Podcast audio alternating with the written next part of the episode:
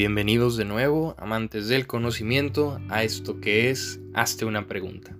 El día de hoy vamos a abordar los propósitos de Año Nuevo y la película de Disney Pixar Soul.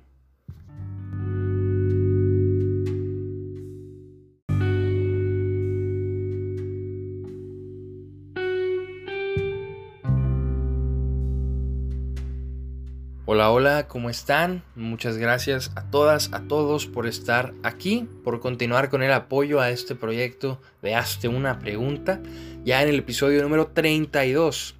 El día de hoy abordamos un fenómeno que estoy seguro te ha pasado, has vivido, experimentado, inclusive has llevado a cabo.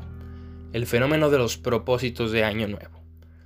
Sabemos que con cada fin de año y con cada inicio del Año Nuevo nos llenamos de optimismo Sabemos que el ambiente se impregna de una esperanza única que no se repite a lo largo de todo el año y que pasa anualmente.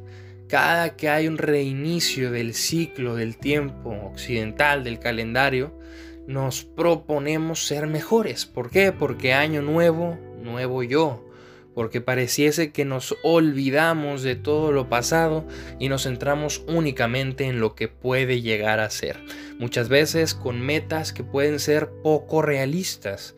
Todo esto gracias al optimismo desenfrenado que podríamos experimentar en el inicio de año. Y concretamente en este 2021 pareciese que todas las tragedias del 2020 ya se olvidaron. Pareciese que hoy solo hay esperanza, solo hay motivación para cumplir mis metas. Y ojo, mis metas. ¿Por qué? Porque este optimismo tiene un tinte narcisista, tiene un tinte del yo. ¿Por qué? Porque muchas veces y muy generalmente no nos proponemos metas comunes, no buscamos, por así decirlo, encontrarnos con el otro, sino simple y sencillamente desarrollar mi propia persona independientemente de lo que suceda en el mundo, de lo que suceda en mi sociedad. Y es aquí donde podríamos también preguntarnos por qué nos hacemos propósitos en cada reinicio del calendario. Es que sentimos que durante todo el año no pudimos hacer lo que queríamos hacer. Es que nuestro deseo de ser personas mejores o de realizarnos como personas se vio frustrado. En un nuevo inicio pensamos que ha llegado nuestro momento. Y es aquí donde quiero involucrar también la nueva película de Disney Pixar Soul, que si no han visto les recomiendo que lo hagan. Esta película aborda el sentido de la vida, el propósito de la vida y cómo una vida se puede ir, se puede gastar en un solo propósito sin haber verdaderamente vivido todo lo demás. Si ya viste la película, sabrás que hay una secuencia de escenas donde los dos protagonistas se encuentran en una peluquería. Posterior a eso van y se topan con la mamá del primer protagonista y esto quiero recalcarlo mucho, porque todo lo que aquí sucede se están tomando como medios para un fin. El ir a la peluquería, el ir con la mamá, son simples pasos hacia una meta concreta que tiene el protagonista, hacia cumplir su propósito de vida aquello que le daba sentido y motivación para levantarse en las mañanas.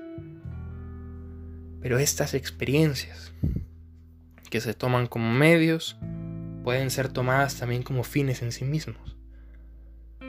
Porque ¿qué hay más dichoso que disfrutar aquel diálogo, aquella charla con el otro, desde su otredad, desde las diferencias que nos podrían separar, pero que nos unen al encontrarnos, al abrirme al dejar el yo, al dejar el narcisismo y llevar mi propio yo al encuentro con el otro.